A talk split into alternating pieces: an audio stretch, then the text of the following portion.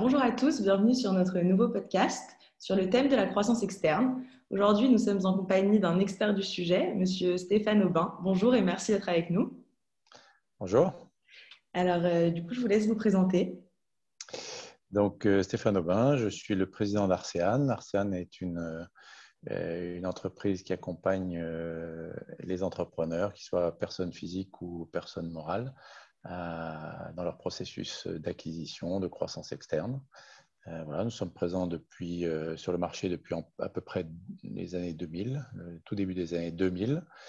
Euh, nous sommes présents dans plusieurs villes françaises, dans plusieurs régions françaises. la région parisienne, l'Île-de-France, la région des Hauts-de-France. on couvre assez largement l'ouest de la France à Rennes et à Bordeaux, de Rennes à Bordeaux et la région sud-est à partir de notre implantation de Lyon. Nous sommes une quinzaine de consultants avec une particularité, c'est qu'on est à très très forte majorité d'anciens chefs d'entreprise. Donc euh, on, a la capacité d'apporter euh, dans nos conseils euh, cette crédibilité et ce savoir-faire d'anciens chefs d'entreprise. On se met assez facilement à la place du chef d'entreprise. D'accord, merci beaucoup. Est-ce que vous pouvez nous présenter les différents objectifs et bénéfices de la croissance externe? Alors, quand un entrepreneur euh, vient nous voir pour faire de la croissance externe, euh, généralement, euh, ses motivations sont, multiples. Alors, ça peut être une parmi tant d'autres, ou ça peut être une combinaison d'un ensemble de, raisons. Alors, d'une façon générale, on peut rassembler les avantages ou ces motivations. C'est généralement pour accéder rapidement à un savoir-faire ou accéder plus rapidement à un savoir-faire, euh, euh, accéder euh, ou, développer une implantation géographique sur laquelle il ne serait pas déjà implanté, staffer ou, renforcer son, ses équipes. Ça peut être aussi acquérir des compétences sur un savoir-faire qu'il n'a pas ça peut être euh, gagner ou renforcer, euh, gagner une, taille critique ou renforcer sa taille euh, pour gagner en rentabilité, en développement des synergies.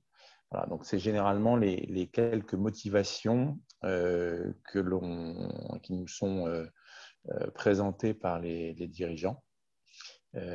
au-delà de ça, ça permet de faire, d'éviter de faire des erreurs. On gagne du temps, on accède plus facilement au marché. Bien évidemment, souvent, ils pourraient euh, se débrouiller par eux-mêmes. Euh, et puis, euh, je pense à une implantation géographique, par exemple, bah, ils pourraient recruter quelqu'un, envoyer quelqu'un sur place, staffer avec des équipes, et tout ça, c'est long, il faut trouver les personnes, il faut trouver les salariés, alors que acquérir une entreprise déjà constituée permet de gagner du temps, d'avoir une certaine cohérence. Et c'est pour ça qu'on parle d'une façon générale d'intégration verticale ou horizontale. Verticale, c'est souvent une montée ou une descente dans la chaîne de valeur. Donc, j'acquiers un, acteur du marché qui me permet de monter dans une chaîne de valeur, ou ça peut être une croissance horizontale. Euh, je mentionnais lorsqu'on veut faire une implantation géographique, donc je fais la même, j'acquiers quelqu'un qui a à peu près le même savoir-faire que moi, euh, mais euh, juste avec pour objectif de renforcer mes équipes en termes de, de pas forcément de compétences, mais plutôt de taille et de, pénétration du marché. D'accord. Euh, quelles seraient selon vous les conditions indispensables pour réussir euh, une opération d'acquisition? Alors pour, pour euh, réussir son opération d'acquisition, alors déjà, il, y a, deux phases. Hein. Il y a la première phase d'identification et de trouver une cible. Donc ça, pour ça, il faut déjà, enfin, comme dans tout projet, c'est un projet certaine, euh, qui prend une certaine durée. C'est un process qui est assez complexe. Euh, donc, je dirais que dans un premier temps, il faut définir ses objectifs. Euh, quel est l'objectif de la croissance? Définir les critères aussi avec précision, tout en étant souple. Hein, parce que, alors, définir ses objectifs, c'est définir pour quelles raisons je veux faire de la croissance. Je ne peux pas faire de la croissance euh, juste pour accroître du chiffre d'affaires. Ça n'a pas beaucoup de sens généralement et ça, ça peut être voué à l'échec. Euh, il faut vraiment définir précisément ces objectifs et les critères. dans la mesure où bah, c'est comme dans tout, le, dans tout business. Je dirais que les, vous avez des. Il y, la cible idéale qui coche un peu toutes les cases, hein, un peu comme quand on recrute quelqu'un. Et puis après, il y a ce que propose le marché, ce qui est disponible sur le marché à un moment donné. Et donc, il faut pouvoir faire avec et faire donner un certain, une certaine souplesse à ces critères. mais par contre, j'insiste sur le point, il y, a, un certain nombre de critères sur lesquels il faut être absolument intransigeant. C'est les critères de valeur, c'est les critères de, de, de, stratégie, pourquoi je fais cette acquisition. Et ça, il ne faut pas transiger. Après, sur les critères de taille d'implantation, oui, j'aimerais bien que le bureau soit à tel endroit plutôt qu'à tel autre. Ça, je dirais que c'est, on peut peut-être être un peu souple. Euh, si je veux faire une acquisition euh, euh, sur l'est de l'île de France parce que je suis implanté à l'ouest et que j'ai besoin de.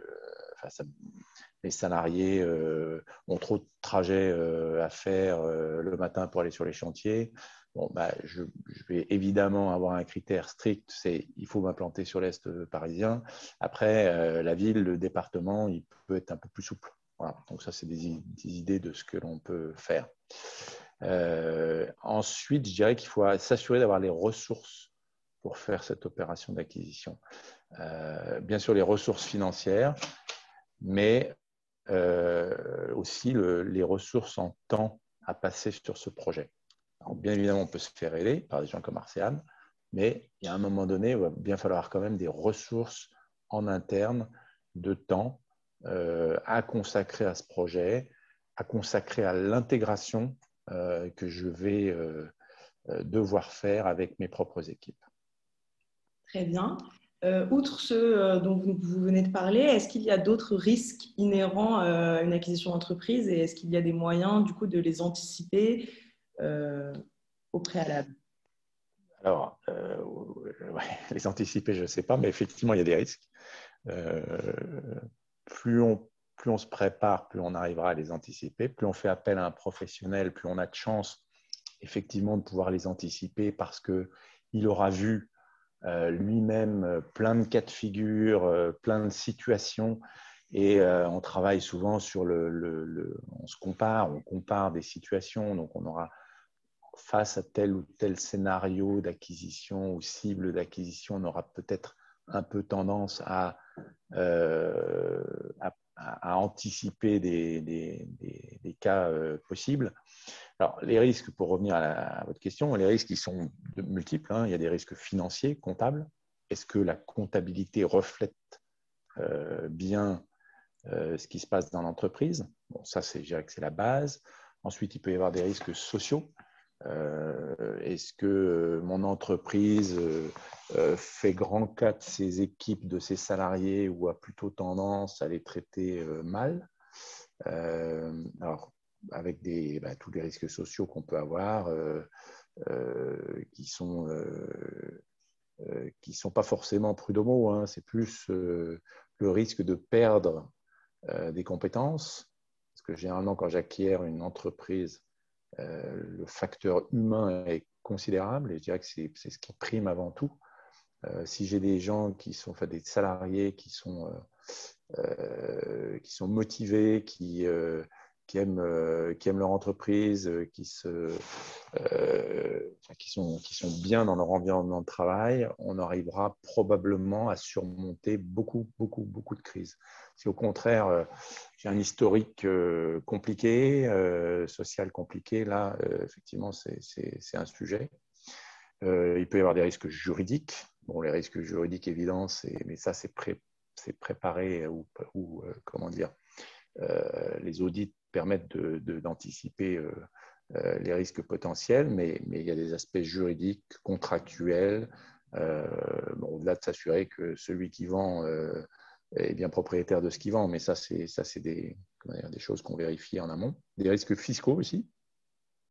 Est-ce que la société a bien déclaré sa TVA? Est-ce qu'elle a bien payé correctement ses impôts? Est-ce que euh, j'ai pas de problématique de prix de transfert, etc. Donc ça, d'une façon générale, c'est des risques techniques, enfin des, des, données qui sont techniques et qui sont assez bien bordées par euh, des audits, plus ou moins, euh, comment dire, bordés, par aussi un, comment dire, un, un ressenti euh, quand euh, on va dans une entreprise, on ressent un peu les choses. Hein. Ça, c'est l'expérience qui nous prouve ça. Et, on voit si une entreprise est correctement gérée euh, et, on voit où on met les pieds. mais donc ça, ces risques-là sont quand même assez bien bordés par les audits et puis par aussi généralement une garantie d'actifs passifs, qui est une sorte d'assurance ou de, euh, comment dire, de, de service après-vente, pas, de service après-vente, mais d'assurance contre ce qui est vice caché ou vice, ou vice euh, qu'on n'aurait pas pu détecter au, moment de l'acquisition. Puis ensuite, il y a d'autres catégories de risques qui sont plus, euh, plus compliquées à, à, évaluer parce que ce n'est pas technique, c'est des risques opérationnels et des risques humains. très clairement, est-ce que le projet d'acquisition euh, va plaire à l'équipe que je qui, va euh, comment dire, que, je vais acquérir en tant que en tant que euh, nouvel actionnaire. Est-ce que je ne vais pas avoir tout, tout d'un coup une évaporation de mon capital humain, de mon capital social, parce que bah, ça peut être pour plein de raisons, mais euh, bah, il y avait une équipe qui était en place qui aurait aimé prendre la suite, et puis c'est pas son projet qu'on a, euh, euh, auquel on a donné satisfaction. Est-ce que les valeurs de mon entreprise acquéreur satisfont à, à celles de, de l'entreprise acquise? Voilà. Donc ces risques-là, il faut aussi pouvoir les anticiper et, euh, euh, je dirais que c'est par pas, mal de dialogue en amont, de dialogue avec les équipes qu'on arrive à le euh, qu'on arrive à, l'identifier, à les on arrive à les, à les aplanir. Après, il faut, être assez transparent. C'est difficile de parler beaucoup en amont avec les équipes, en amont avant l'acquisition. C'est généralement pas très autorisé ou permis par le cédant qui ne euh, voudra pas déstabiliser son équipe, ses équipes avant l'acquisition. Voilà. Donc, ce n'est pas toujours facile à mettre en œuvre, mais au moins les hommes clés, les personnes clés, euh, c'est important de pouvoir euh, discuter avec elles, quitte à les intéresser au projet d'une façon ou d'une autre, les intéresser au capital. Et ça, c'est une bonne, une bonne façon de faire, bien que dans le cadre d'une croissance externe euh, par un industriel, il aura généralement envie euh, d'acquérir 100% du capital ou, une très grosse partie du capital pour des raisons euh, de maîtrise, de maîtrise comptable, maîtrise fiscale, etc. Très bien. J'allais vous demander, du coup, vous avez déjà un petit peu répondu, euh, une fois l'opération terminée, comment est-ce qu'on assure l'intégration de l'entreprise acquise au sein euh, de la société euh, acheteuse? Alors, ouais, là, c'est un très bon point. Il y a plusieurs cas hein, qui peuvent se présenter. je pense que la valorisation, et je, parle beaucoup de l'humain plus que de la partie financière, etc., qui sont des parties techniques ou, de, des, parties, économiques, mais une intégration réussie, elle se fera par la valorisation des compétences réciproques. C'est pas un gros qui rachète, enfin, parfois c'est une grosse société qui rachète une petite société. Mais il faut surtout pas se comporter quand on est l'acquéreur en terrain conquis et en sachant euh, et en disant à la cible, euh, bah, vous, vous êtes le petit, vous êtes acquis, vous obéissez, vous êtes, euh, vous y connaissez rien, on va vous expliquer. Alors, c'est pas toujours facile hein, non plus parce que parfois on a été concurrent et qu'on s'est combattu dans une vie, euh, euh, une, histoire euh, récente, pas forcément avec des arguments très gentleman ou très loyaux. et donc, quand on est dans ces conditions-là, bah, ce n'est pas facile ensuite de dire bon, allez, on, efface tout, on oublie tout et, et, on repart sur du bon pied. Bon. Et je pense que quand on partage des valeurs communes de respect, de valorisation de l'humain, euh, et, euh, généralement, c'est un bon démarrage. Ensuite, je parle de valorisation des, compétences. La raison pour laquelle on acquiert une société, c'est parce qu'en face, on a une équipe, on a des, on a des, on a des compétences. Et dans ce cas-là, il faut savoir les valoriser et pas du jour au lendemain dire bon ben maintenant que je vous ai acquis, euh, je vous acquiert parce que vous avez des compétences, puis maintenant que je vous ai acquis, euh, finalement j'en reconnais, reconnais pas beaucoup. Donc c'est vraiment une question de connaissance des équipes et de reconnaissance. Donc je pense que une des démarches les plus évidentes, c'est de faire se rencontrer les équipes entre acquéreurs et, et cédants beaucoup communiquer, beaucoup se, connaître, beaucoup expliquer de part et d'autre pourquoi on a fait cette acquisition. Euh, et idéalement, c'est de croiser des managers et des salariés en, faisant des, en ayant des projets euh, qui vont mélanger les équipes, où on va partager des compétences d'une de, part et de l'autre. Moi, j'ai été dans des, dans des situations de ce type-là où bah, le manager, c'est pas forcément le manager ou le, le responsable de l'équipe ou du projet euh, transversal, ce n'est pas forcément celui euh, qui a acquis, ou de l'équipe qui a acquis la société. Au contraire, il faut accepter que quand j'acquiers une équipe, ben, voilà, le, euh, ils sont bons en face, ils savent bien faire ça. Nous, on ne savait pas faire. C'est la raison pour laquelle on les a acquis. Ben, on va monter une équipe transversale et le manager de cette, le leader de cette équipe, ça va être celui de l'équipe en face. Voilà, pareil pour les salariés, il faut, les mélanger. Parce qu'en fait, c'est en partageant, euh, en partageant les, projets et en ayant des projets transversaux euh, qu'on arrivera à, se connaître, donc se reconnaître et donc s'apprécier. Et donc, c'est en passant beaucoup de temps à communiquer, je pense, euh, à partager sur des aspects techniques, des savoir-faire. alors, il y a des savoir-faire évidents. Hein, de production euh, ou, des, ou financiers euh, ou informatiques. Hein. On peut avoir des projets de ce type-là. Alors, c'est vrai que souvent, on lorsqu'on acquiert une entreprise, euh, l'acquéreur qui est, plus est souvent plus structuré, donc il va avoir des outils de gestion, des outils informatiques. Et là, on peut malheureusement pas souvent transiger. Hein. Il n'y a pas tellement de choix. Euh, il faudra changer, il faudra changer de RP, il faudra changer de méthode de, pas de méthode de gestion, mais peut-être de, de, reporting. Bon, mais, mais après, justement, pour compenser ces, euh, ces, ces, outils qui sont un petit peu incontournables, parce que si on fait un reporting group, on n'a pas le choix que d'avoir le même outil. Euh, souvent, c'est, on compense ça par justement une bonne intégration en, des équipes en, privilégiant le facteur humain et en, euh, en, en, faisant justement, en donnant une responsabilité à la, à la, à la, comment dire, à la société qui est acquise en lui disant ben, vous, êtes, vous allez être le leader là-dessus. Et ça, c'est souvent négligé et c'est vraiment essentiel et gage d'une bonne intégration, euh, euh, je pense, entre deux, entre deux sociétés. Très bien, merci beaucoup pour ces conseils. Euh, pour finir, est-ce que vous pourriez nous dire quel est le taux de réussite d'une opération de, croissance externe? Alors, le, taux de réussite, Jacques, on, on c'est comme toute entreprise, c'est-à-dire qu'on arrive toujours à, ses fins.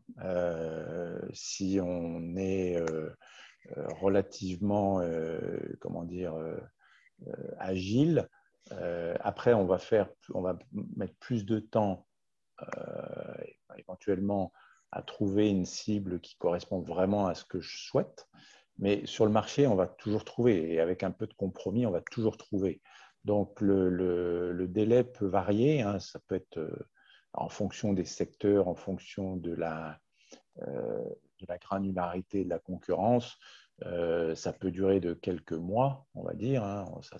un process, un process d'acquisition, on va dire globalement, c'est trois, trois mois. Bon, à cette durée minimum pour faire les audits, les aspects juridiques, etc., il faut rajouter toute la phase de recherche, d'identification et de négociation, euh, et en particulier de, des conditions, mais donc du prix. Donc ça, il faut le rajouter à ces trois mois-là. Et ça peut être un mois, mais ça peut être six mois, voire un an. Donc un, un, process peut durer... Euh, euh, peut durer parfois jusqu'à deux, jusqu'à deux ans. Tout dépendra de la, comment dire, des, encore une fois, de la granularité. Est-ce que j'ai beaucoup d'offres potentielles sur le marché parce qu'il y a une forte granularité? Au contraire, est-ce que ben, il y a moi, été dans des, confronté à des situations où vous aviez beaucoup d'acteurs sur le marché, mais des indépendants et de taille significative que je recherchais, ben, il y en avait quatre en France. Donc, les quatre, une fois que vous les avez interrogés, s'il y en a deux qui vous disent ben, non, pour l'instant, on ne cherche pas à vendre, euh, vous n'avez plus qu'une cible de une ou deux personnes.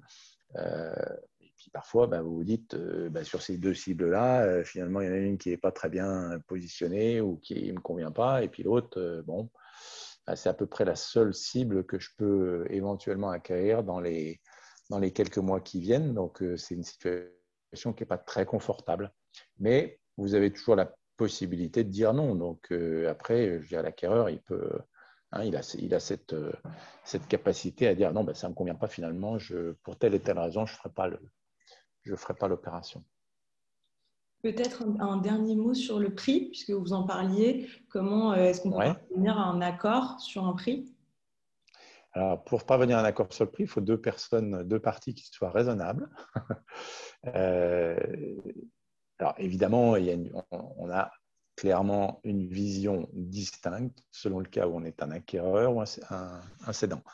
Le cédant tendance, à, tendance à valoriser, euh, à, mieux valoriser, donc à survaloriser euh, quelque chose qui est connu pour lui, c'est son entreprise.